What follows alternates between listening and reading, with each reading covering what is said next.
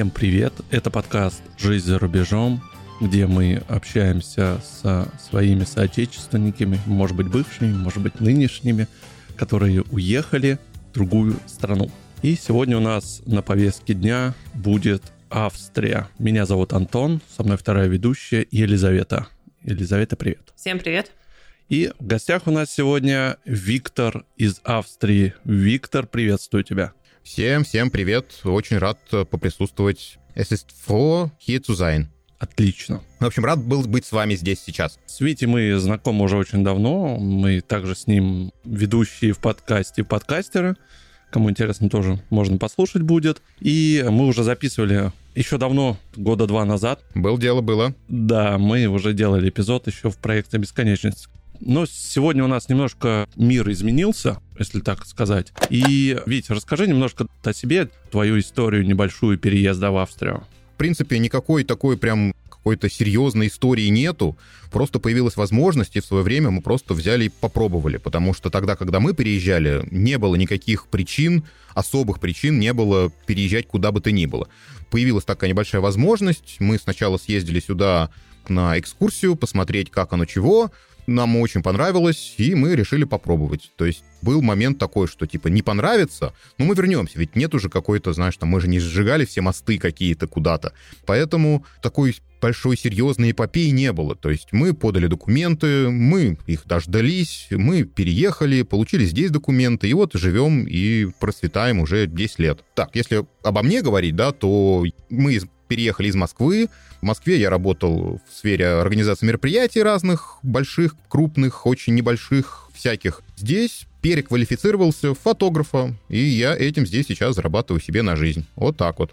Сразу такой вопрос прямой. А как вообще твоя жизнь изменилась после 24 февраля 2022 года? Переживания они есть, были и будут, я думаю, что пока все это не закончится. Ну и, конечно, всякие планы там, о переездах в Россию, приездах. У меня дочка недавно родилась. Можно забыть уже, да. Да, и, соответственно, я говорю всех, потому что что там взбредет голову местному населению, я имею в виду правительству, черт его знает. Возьмут, перекроют всех и всю, и все, и больше никто оттуда не выберется. Поэтому грустно это все, как грустно, что как изменилось. Основа жизни изменилась. То есть дум-скроллинг появился в моей жизни.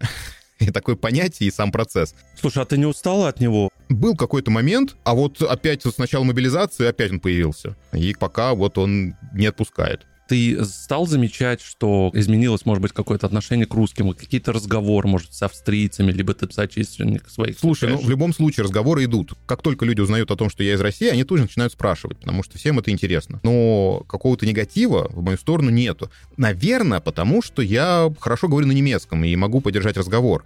И когда люди меня типа спрашивают, я говорю, что ну, я, блин, здесь уже очень давно живу, и, в принципе, я знаю все то же самое, что и вы, потому что мы читаем одни и те же газеты и смотрим одни и те же передачи. Но у меня еще плюс есть информация вот изнутри. И людям просто интересно, как это все происходит, и я встречал и разные мнения, и с кем-то я спорил, с кем-то соглашался, но так, чтобы прям вот негатива в мою сторону, я вообще не замечал если кто-то ведет себя очень вызывающе и в сторону того, что типа Россия это империя, а вы все слопочете, наверное, вот в этом случае будет какой-то негатив. А так, если ты адекватный человек, то здесь тоже в основном все адекватные люди. В 2021 году, по крайней мере, что касаемо России, было много таких миграционных волн, ты как-то в этих событиях участвуешь? То есть, если у вас, вот как ты говоришь, небольшое комьюнити, может быть, где там чаты, где ты участвуешь, консультируешь таких людей? Ну, из России нет. Из России сюда никто не ездит. Здесь очень много украинцев, это правда. Здесь вплоть до того, что у нас формируют, у сына в классе есть украинцы. И Мишка им переводит, потому что он знает оба языка ну, украинский не знает, а русский знает. Для больше старших детей там отдельный класс интеграционный организовывают. Украинцев здесь очень много. Ну, как украинцев, украинок и их детей. Мужчин намного меньше. Их стало больше же, да, после 24 февраля? Ну, нет, там прям вау. То есть вплоть до того, что у нас на вокзале был отель, который должны реставрировать долго-долго-долго. После февраля они сказали, а зачем будем реставрировать, мы лучше допустим беженцев. И вот у нас полный отель беженцев. Украинской речи прямо сейчас очень много.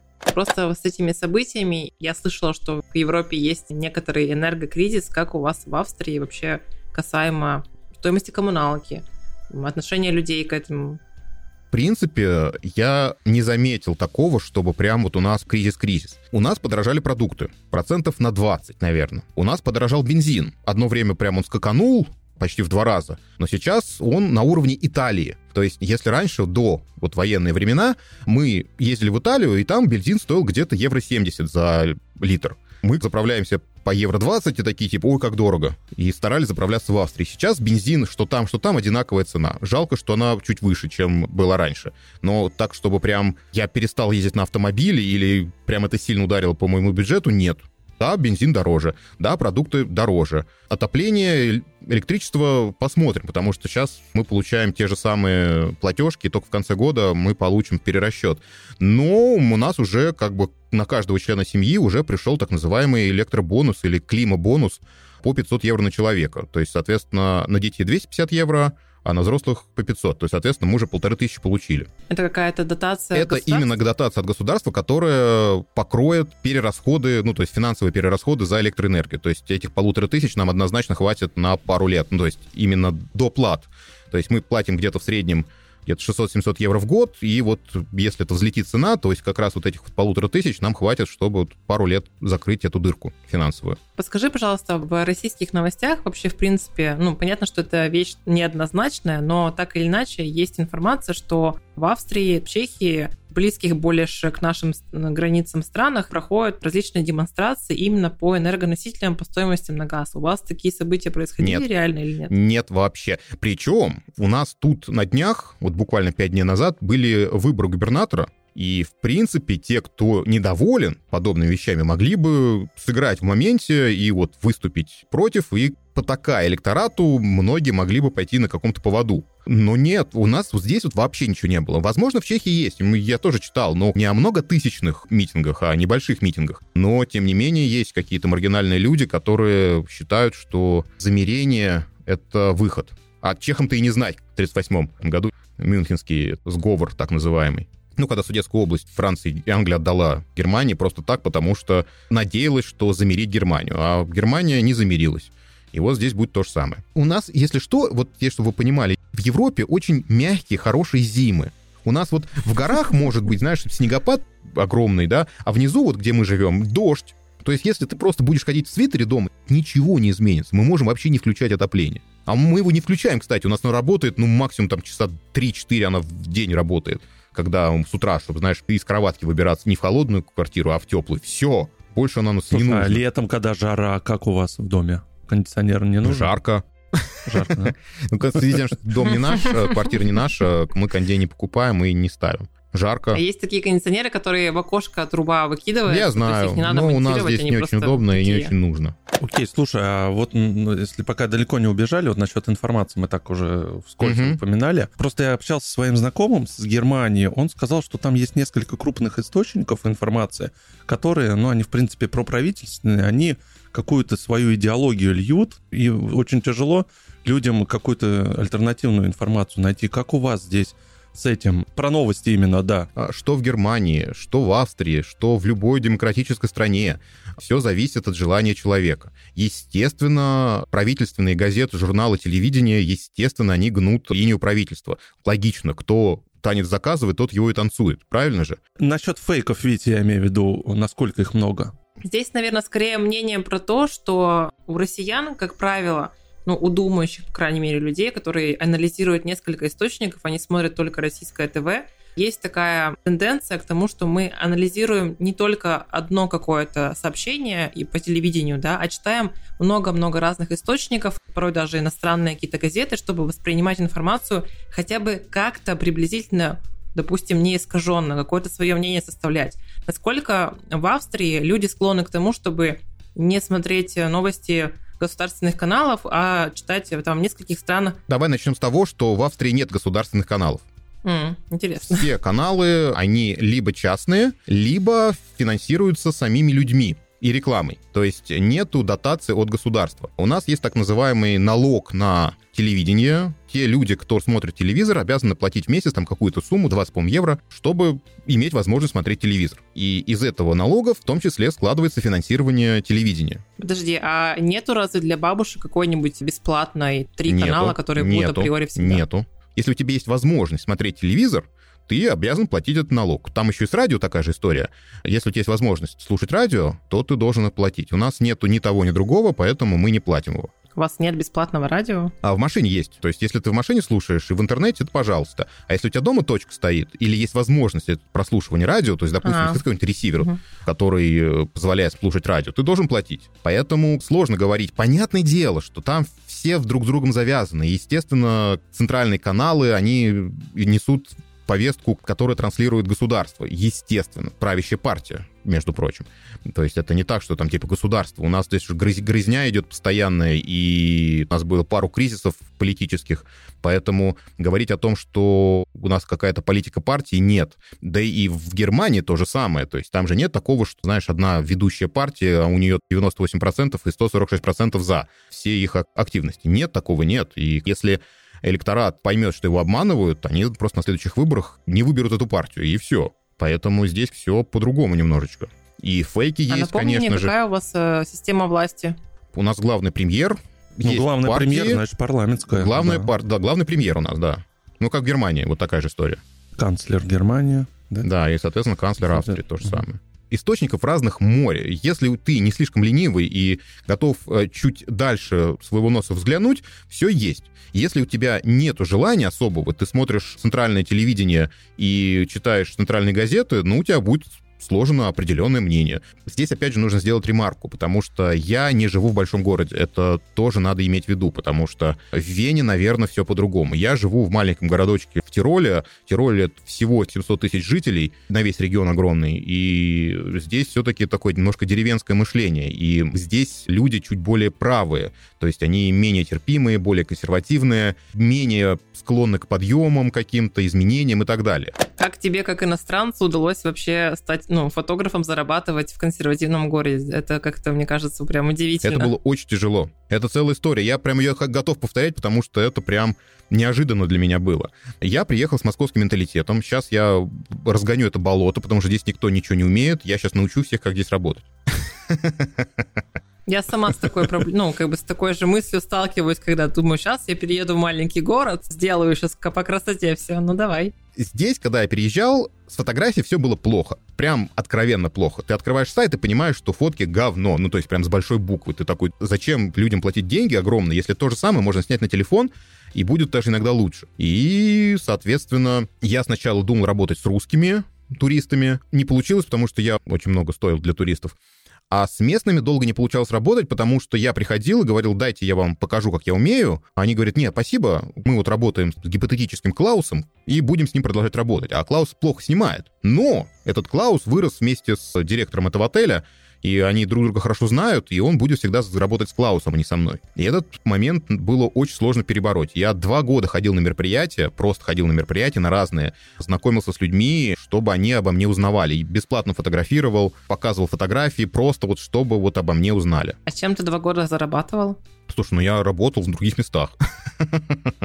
Типа мыл посуду, пока мероприятие проходило? Нет, я не мыл посуду, я пошел, ну, в ивент попробовал, опять же, да, там из разряда, что я был организатором каких-то крупных там фестивалей, международных концертов, делал какие-то невероятные штуки, в качестве руководителя. Здесь я понял, что типа без языка меня никто не возьмет, поэтому пойду техником обычным. Ну, все же поймут, что я все знаю и очень быстро поднимусь наверх. Неправда это, потому что здесь никому мой опыт был не очень нужен, поэтому я подрабатывал, я работал на фестивалях разных театральных. У нас здесь очень любят такие истории, и я прям хорошо там зарабатывал и подрабатывал, и у меня было время на развитие своей фирмы. И в какой-то момент получилось так, что я уже понял, надо дальше развивать фирму, ну, на месте стоит, и просто мне времени не хватает. И я всем сказал, нет, спасибо, давайте в следующий раз, и сейчас я развиваю фирму.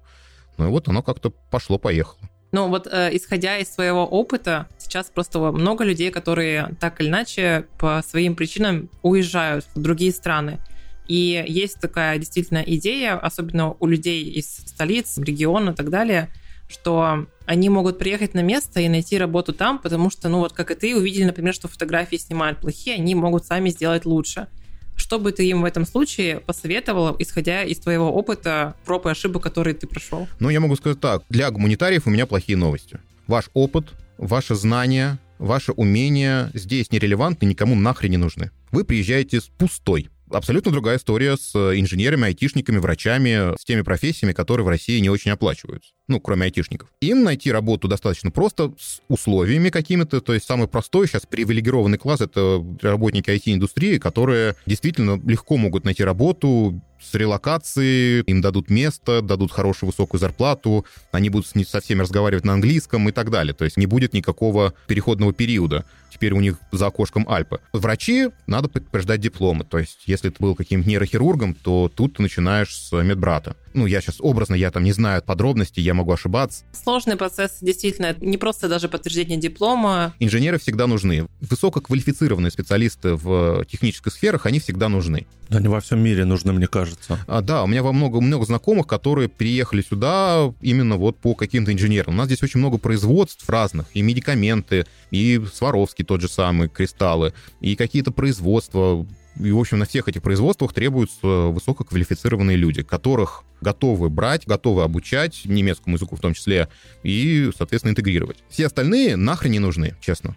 Ну, то есть я про себя то же самое понимаю, говорю, потому что я всю жизнь был гуманитарием, и те мои знания, которые были нужны в России, здесь они не нужны, я, по сути своей, приехал с нулем, и, в принципе, и остался с нулем. То есть в ивенте я как не был никем здесь, так и остался никем. Хотя в России вроде как ого-го.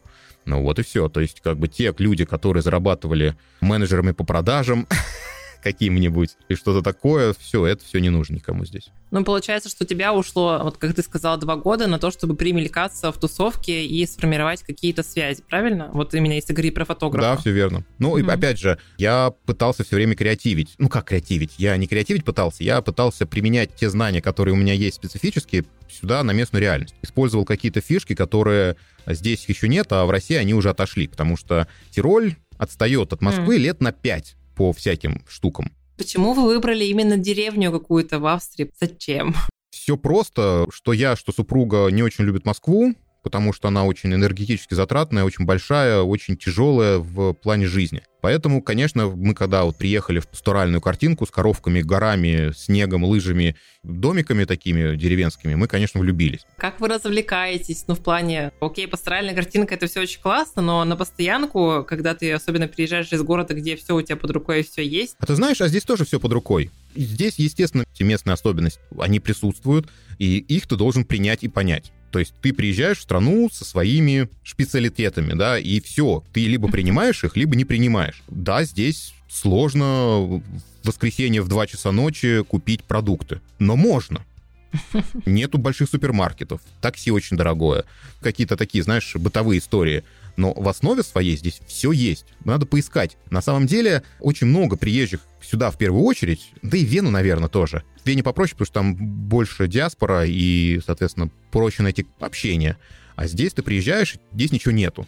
И я такой думаю, а как же так, а вот это вот, а вот это вот, а вот это вот. А вот ты поработаешь, познакомишься с людьми, и выясняется, что и это есть, и это есть, и это. Просто оно не сконцентрировано в каком-то одном месте, а разбросано немножечко. Если ты хочешь куда-то что-то сделать, тебе просто надо поинтересоваться, а где это, и, может быть, проехать на электричке полчасика. То есть все есть. И я первые 2-3 года тоже, как вот ты говорил, что типа, ой, здесь ничего нет, здесь скучно, а, а потом все выяснилось, что все есть, просто я лентяй и, это, и зануда. И, нытик. Не, ну а с другой стороны, а чего мы хотим сейчас? Все в онлайн практически. Надо заказать, пожалуйста, закажи. Все ну, у нас это не сильно развито. У нас недавно только продовольственная доставка появилась и мы кайфуем. В том-то и дело, понимаешь, что у тебя, это у тебя в онлайне есть все, а где-то вот тихой пасторальной деревне с коровками и лугами, ну, нет такого сервиса даже в помине. Не, ну смотря что, понимаешь, смотря что. Опять же, какой-то супер-пупер сервис, ну, наверное, ждать не надо. Но, в принципе, все есть все, что нужно для жизни, все есть. Мы на самом деле просто без какой-то наезда или какой-то критики, пасторальная деревня это прекрасно. Я просто оценивая себя сейчас перед ситуацией, когда мне нужно будет переехать условно, ну, какую-то деревню в глуши, подальше от людей и от всего того, к чему ты привык комфортно в России жить, и думаешь, блин, а я там не загнусь вообще через два месяца, я нормально себя буду или кухой поеду вообще? Поедешь, обязательно поедешь, да и загнешь, потому что за два месяца невозможно найти то, что я искал годами. ну и люди, которые здесь живут. Это стандартная, традиционная депрессия перемигрантов, без которых ну никуда, потому что ты начинаешь идеализировать свою прошлую жизнь, искать минусы здесь, это все нормально, это все проходят. Кто-то остается в этой фазе, а кто-то идет дальше. Да, я хотел насчет безработицы и вообще зарплат. Как у вас она сейчас выросла или есть работа? Сложно мне говорить, работа всегда есть. Хорошо, а вот твое окружение, твои друзья, с которыми ты в Австрии общаешься, чем преимущественно люди занимаются? То есть какие у них профессии? Слушай, ну у меня в основном все предприниматели знакомые. Потому что я в свое время вот пошел в эту стезю, и у меня контакты вот оттуда, да. Нет такой какой-то отдельной сферы, в которой там одни только фотографы, знаешь, там тусуются. Не, не, нет, у меня прям огромный этот. Кто-то делает рекламу наружную, кто-то занимается маркетингом, кто-то СММом, кто-то лобзиком вырезает, кто-то криптой торгует, вот кто-то консультирует, кто-то бухгалтер. Ну, в общем, миллион вариантов. Стартапов у меня куча знакомых. Слушай, ну меня интересует такая тема. Ты упомянул, вот мы обсудили уже просто того, что там, да, действительно есть какая-то сначала эйфория, потом будет у тебя депрессия в зависимости ну, от того, что ты не можешь как-то интегрировать себя в жизнь, не знаешь, как себя на месте лучше применить. Как у тебя проходил процесс, через сколько времени Точнее, ты себя почувствовал, что вот сейчас ты начинаешь включаться в жизнь. Вот сейчас что-то начинается уже настоящее. Слушай, наверное, лет через пять, в жизни а, честно говоря. Через пять лет, йоу. Я думал, ты скажешь через полгода. Нет, через полгода у меня только закончился конфетно-букетный период. То есть вот эта вот эйфория. Ну, потому что, когда ты переезжаешь сознательно, ты к этому готовишься. То есть мы продали там машину, мы это копили деньги, и мы приехали с баблом, мы купили здесь машину, мы снимаем, мы путешествовали, зимой катаемся на лыжах. А потом, когда понимаем, что уже денежки подходят к концу, ты давай-ка иди учи язык, надо устраиваться на работу и что-то делать, и ты тут начинаешь понимать, все тяжело, и работа там тяжелая какая-то, потому что тебя на это хорошую работу не возьмут. И у меня там были мысли что все бросить и уехать, потому что в России я прям через два дня вы- выйду на работу сразу, потому что осталась куча знакомых. Опять же, языковой барьер. То есть у меня супруга знает немецкий с детства, и, конечно, у нее никакого языкового барьера не было. И благодаря ей, в принципе, у нас прошел период адаптации достаточно просто. Она была моим паровозиком, потому что когда мне не хватало слов или не хватало общения, она мне помогала, безусловно. Когда ты остаешься наедине с человеком, и ну, если что-то даже хочешь сказать, а у тебя не хватает словарного запаса, то это тяжело, конечно. И именно отсутствие возможности выразить свои мысли, от этого тяжело. Хорошо, а что изменилось через пять лет для тебя? Ты выучил язык? В том числе, в том числе. Ну, я начал себя продавать, и это подстегнуло меня очень сильно. Либо ты себя продаешь, либо ты не продаешь. Не сосешь лапу и работаешь там на дядю опять в очередной раз, где-то тяжело таскаешь, круглый кач. Да, в первую очередь язык. Это самое главное вообще, что я советую всем, кто переезжает, знать язык страны на каком-то уровне. И если плохо знаешь, то его тянуть прям сразу с первых дней максимально быстро его брать. Потому что без языка страны не вариант вообще. А когда совсем вот нет денег, я просто по своему опыту пребывания в Америке знаю, что там есть какие-то условно церкви, которых можно взять и еду, когда у тебя, ну все, ты на нуле полном, типа. Ну вот до такой степени А мы не есть опускались. подобные штуки. Есть такое тоже, да. э, Безусловно, есть. Но мне что-то совсем не хотелось ассоциировать себя с такими людьми, потому что это, как правило, какие-то маргинальные местные, абсолютно, которые не хотят работать, живут на пособие, которые тратят на выпивку, и на еду им не хватает, поэтому им помогают вот подобные какие-то социальные организации. Мгм, Фонды. Да, но мне как-то не совсем не хотелось ассоциировать себя с этими людьми, и, конечно, меня подстегивало отсутствие денег, попытки найти что-то, где заработать, как заработать. В принципе, подобные истории, они очень сильно отрезвляют, потому что ты приезжаешь из Москвы, ты такой весь модный, креативный, сейчас я взорву эту тусовку, а нет, не взорвешь. Ни у кого не получалось. Никогда. Да уж. Слушай, а вообще много уходит средств на ту же самую продуктовую корзину, на еду? Какой процент бюджета? А я не знаю. Ты не ведешь, да, бюджет? Вообще не видим бюджет. Наверное, сейчас, ну, евро, может, 500 в месяц, может, 550. Но мы себя сильно ни, ни, ни в чем не отказываем. То есть, если мы хотим что-то покушать, мы... Это мало очень. 500 Это евро мало, это очень мало, да. Ну, хорошо. Не может быть, типа, такого даже. Почему? Ну, смотри, сколько продуктов стоит, я, честно говоря, не знаю. Вот меня мама периодически спрашивает, там, сколько стоит это молоко. А я не знаю, сколько у нас стоит молоко, потому что я никогда не смотрю на ценники. Я просто беру молоко. И средний чек у нас от раньше был от 50 до 70, сейчас от 70 до 100. И вот таких вот больших закупок мы сделаем, ну, раза 4 в месяц. Плюс какие-то докупки. Ну, сейчас у тебя еще маленький ребенок появился, у тебя дополнительные расходы. А нет, не проще все, он пока это, пока этим грудным молоком Проще? питается. С ним пока все А. просто. Там пока все с собой. Там, да, оно как бы там на, на этот, на этот, на памперсы уходит, конечно, как это космические деньги, но это уже другая история. Это не про еду. А вы в Австрии жилье арендуете? Да, или арендуем, купили арендуем. Нет, свое? арендуем. К сожалению, недвижимость очень здесь дорогая, и мы пока не готовы. И, в принципе, нам ипотеку никто не даст. То есть, может быть, мы были бы готовы, но ипотеку нам никто не даст, потому что мы не местные. Но получим гражданство, тогда можем, будем уже говорить об этом. А, у вас ВНЖ, у нас да? нет, у нас ПМЖ сейчас, и вот, может быть, сейчас есть смысл А. сходить. У нас пока все устраивает. Твои, опять же, окружения, они арендуют жилье или кто-то в ипотеку там вступает, что-то приобретает? Своё вообще, жилье? в основном, все живут в своих домах, даже которые достались им, естественно, от родителей. Большинству. А, хорошо. это, это, ну, это же местно, они все местные. То есть нормально, что вы получите в наследство недвижимость ваших родителей, или ваши дети получат вашу недвижимость в наследство. Ну и это нормально. Тем более, что здесь нету такого проблемы, как, знаешь, это жизнь с родителями. Просто дом перестраивается, и все. И тут такие часто Франкенштейны встречаются, что ты, знаешь, не понимаешь, а из чего все это начиналось. То есть начиналось с маленького домика, а это сейчас двух-трехэтажная какая-то махина, которая перетекает один стиль в другой. Здесь окошко и какие-то лестницы длиннющие, потому что надо было соединить, и это нормально. Ну, а если в семье трое детей, они же не могут все унаследовать этот дом? Они как достраивают, прямо да, перестраивают да, дом, как да, ты говоришь? прям просто достраивают, перестраивают. То есть на это деньги есть. То есть это стоит намного дешевле, чем купить или построить новый дом. И все. Черт, ну я бы не хотела с своими родителями всю жизнь жить с бабушкой. Ну, ты понимаешь, что доме. это все-таки, это, знаешь, это как а, дом уже на несколько квартир. То есть ты не живешь ней в одной доме, в одной квартире. То есть все-таки, знаешь, это у вас два входа, то есть один дом, вы можете ходить друг к другу в гости в соседнюю дверь. А, таунхаус. Ну, по сути своей, такие, да, истории. То есть, но это ты не можешь. И я тоже, наверное, тоже не смог бы, но это абсолютно нормально здесь. И то есть это то, что надо принять и понять. Понимаю. Что тебя бесит в австрийцах? Блин. Ну, наверное, как и во всех людях. Что-то у меня вот конкретно в нации ничего не бесит. И да нет австрийцев, понимаешь? Что Германия, что Швейцария, это очень локальная история. То есть нет такой, знаешь, большой нации немцы или там большой нации Германия или Ав- Австрия, австрийцы, знаешь. А, Есть тирольцы. Причем тирольцы тоже делятся по долинам, потому что тиролец э, с востока — это не тот же тиролец, что с запада. И здесь говорят наоборот, здесь снизу сверху, потому что горы у нас идут сверху вниз, и вот, а мы типа в центре находимся. И вот все, что справа на, на запад, это наверх, а что, что на восток, это вниз. И вот нижние тирольцы, те же самые, что вверхе, а венцы — это вообще другие люди. В Каринте кто-то еще третий живет, и нет такого, что, знаешь, кто-то бесит, потому что это вот он австриец. Нет, не бесят они меня.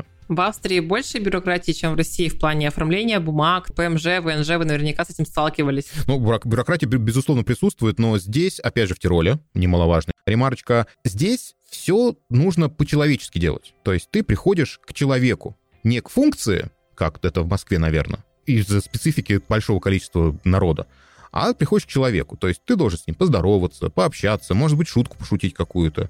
И к тебе будут относиться по-человечески, все будут делать хорошо. Можно, есть у меня такие примеры, которые тетки шли на принцип и максимальное количество препонов делали людям.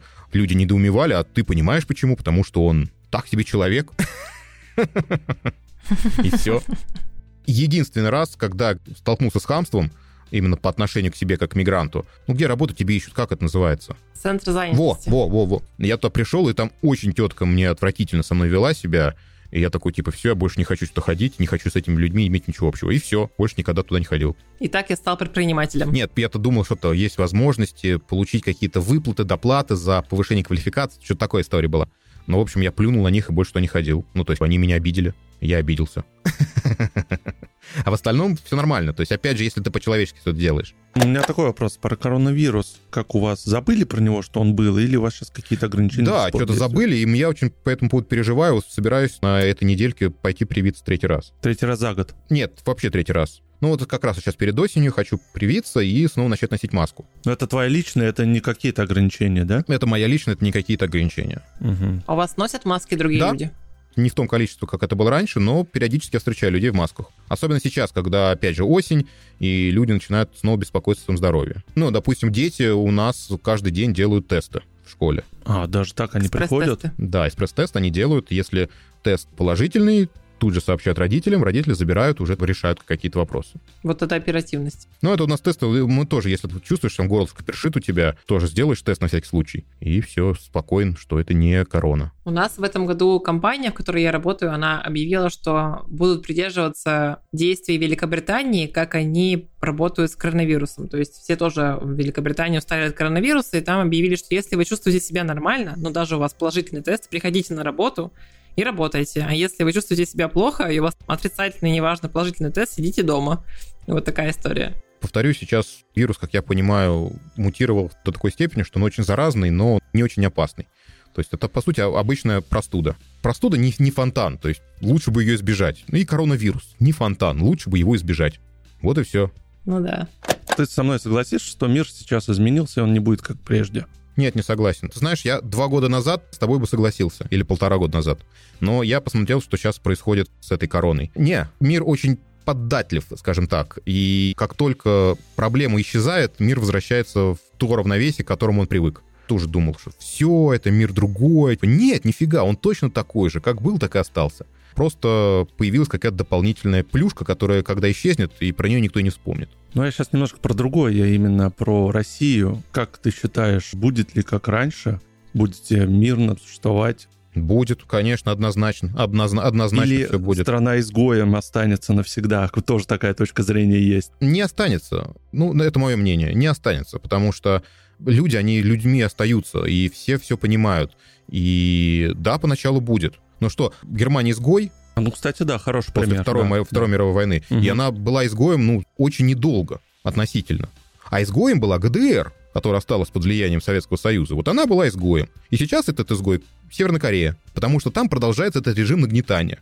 И вот пока у вас в России будет нагнетаться этот режим, вот нагнетаться ненависть ко всему миру, Россия будет изгоем. Как только ненависть пропадет, ну, опять же, давайте посмотрим 90-е года, да, то есть на протяжении 70 лет Советский Союз нагнетал то, что вокруг все враги, и мы одни хорошие, да, добрые. Советский Союз распался, кто первый помогал России, да, Америка, ножки Буша, помните все? Ели ножки Буша? О, я Да. вообще прекрасно ребенком помню, да, мы ходили с- Да, искали. и собирали эту материальную помощь. У меня супруга Да, жива да. только потому, что в Германии был фонд, который помог ей провести операцию в детстве. И быстро очень люди вошли в эту систему. Да, они сейчас быстро вышли. Точно так же обратно туда и войдут. Потому что как только перестанет нагнетаться ненависть, люди, в принципе, по своей сути не злые. Они подвержены просто, а но не злые. И как только мотивация закончится, она злость и уйдет. Хорошо на такой позитивной вере в человечество заканчивать, знаешь. Да.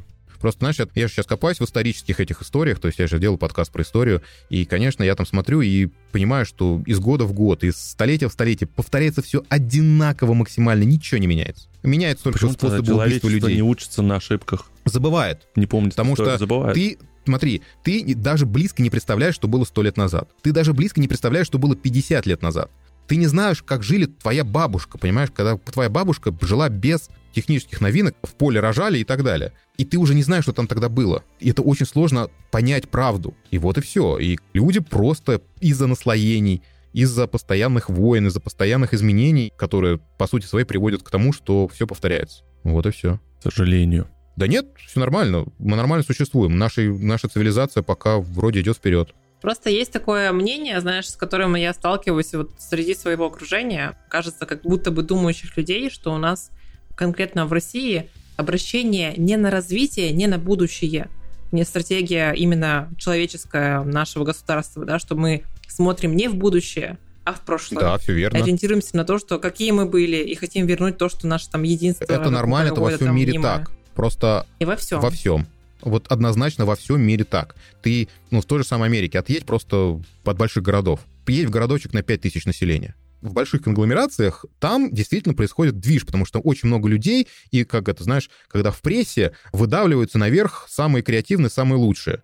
И они двигают, в принципе, вперед науку, культуру, эволюцию. В основе своей люди не хотят ничего. В маленьких деревнях, вот я опять же живу здесь, да, и люди годами делают одно и то же, потому что так привыкли, так делали их деды, и все. Всех все устраивает. Ты приходишь, эй, давайте сделаем что-то новенькое. А зачем? Все же работает. Ты говоришь, ну это работает плохо. Сложно сравнивать такое общество, которое мегаполиса, общество вообще, систему, инфраструктуру мегаполиса и взгляды мегаполиса с э, очень ну, закрытым местом с консервативными взглядами, с устоявшейся какой-то системой, да, своей развития, взаимодействия маленьким таким городом каким-нибудь. Если мы сейчас посмотрим на статистику, да, городского населения в мире намного больше, чем сельского. Но ведь какой-нибудь Ликино Дулево это тоже город, хотя это полноценная ну, деревня. города городу рознь. Город на 100 тысяч, я сама из маленького да, города. Да, и никто это... же не сравнивает вот города, понимаешь, ну в том смысле, что вот этот креативный город, а вот этот очень традиционный. Поэтому да. здесь вообще никак. То есть это абсолютно какие-то умозаключения, которые основаны на опыте, то есть апостериори, и не больше. Виктор, огромное тебе спасибо, что нашел время, пришел пообщаться сегодня про Австрию, как она живет, как ты живешь. Ну да, потрещать я люблю всегда. Спасибо, что пригласили. Для меня было очень познавательно узнать, что все-таки есть какая-то вот динамика в том, что можно преодолеть вот этот эйфория, потом у тебя будет депрессия, но ты из нее точно выйдешь, если продолжишь жить в этом месте и найдешь себя и свое место в новом сообществе, и понятно, как это делать, и за счет чего это делать. Спасибо большое, что рассказал про свой путь, про свой опыт. Это было очень ценно. Спасибо большое, спасибо большое. Да, все, всем счастливо, всем пока. Если вы переезжаете, подготовьтесь к трудностям. Друзья, и старайтесь, да, поменьше думскроллинга, все-таки как-то анализировать и проверять информацию. Сейчас это тоже очень важная рекомендация сегодня. Все, до встречи, пока. Пока-пока.